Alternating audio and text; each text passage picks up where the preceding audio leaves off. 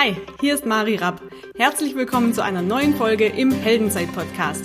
Dein Podcast für mehr Mut, mehr Selbstvertrauen und mehr Erfolg im Leben. Entdecke jetzt den Helden in dir.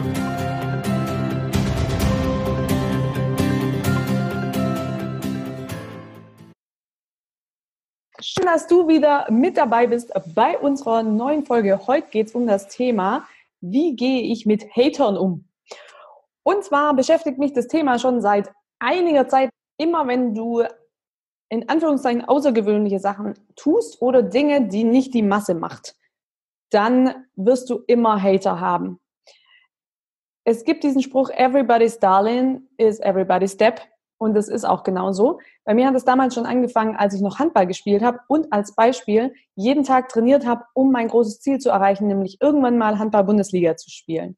Und da war es einfach so, dass ich jeden Tag Training hatte, natürlich abends, dass ich am Wochenende ständig unterwegs war und deshalb dann natürlich auch Freundschaften mit drunter gelitten haben, die jetzt nicht in meinem Handballumfeld waren.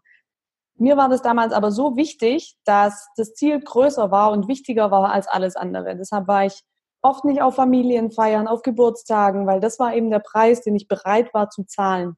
Und genauso ist es im Business auch.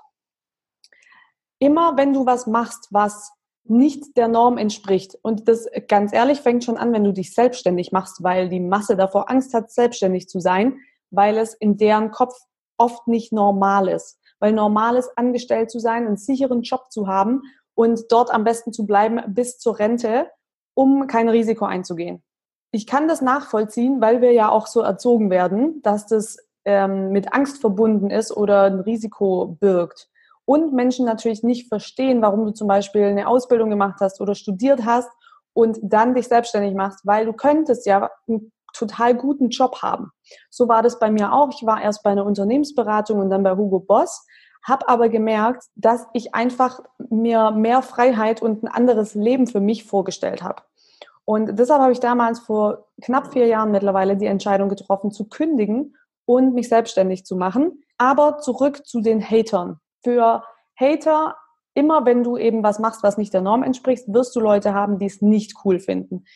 Ich gehe mittlerweile mit Hatern so um, dass wenn da was kommt, egal ob das ein Kommentar auf ähm, den Social-Media-Kanälen ist oder ich auch vielleicht in einem persönlichen Gespräch persönlich oder fachlich angegriffen werde, was natürlich auch mal vorkommt, höre ich mir das kurz an oder lese mir das durch, ob das ein Feedback ist oder ob das einfach Bullshit ist.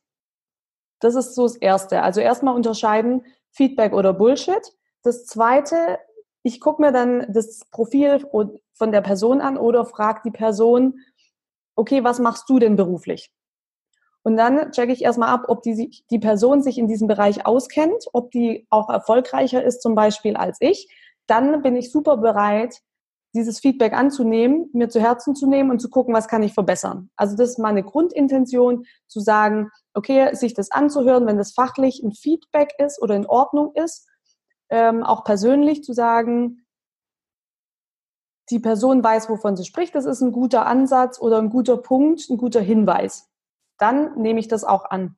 Wenn es nur Bullshit ist, ob fachlich oder persönlich, wie zum Beispiel, keine Ahnung, da letzt hat mir jemand gesagt, ja, wenn du jetzt noch eine Nasen-OP machen würdest, wärst du echt hübsch. Wo ich denke, Leute, ganz ehrlich, damit fange ich jetzt auch nichts an. Und das ist für mich auch einfach Bullshit. Damit beschäftige ich mich und es macht aber auch nichts mit mir. Und das ist, glaube ich, auch ein ganz, ganz wichtiger Hinweis. Also zum einen zu gucken, ist es Feedback oder ist es Bullshit? Das zweite, von wem kommt das? Ist es eine Person, die erfolgreicher ist als ich zum Beispiel, wo ich was von lernen kann? Und das Dritte ist, das nicht persönlich an sich ranzulassen, ins Herz zu lassen, sondern das zu nehmen, auf eine andere Ebene zu bringen, auf eine Sachebene und zu sagen, okay, das ist jetzt kein persönlicher Angriff, sondern entweder ich kann was verbessern oder einfach zur Seite schieben. In diesem Sinne wünsche ich dir einen fantastischen Tag. Vergiss nie, du bist der Held deiner eigenen Geschichte. Bis dahin. Ciao, ciao.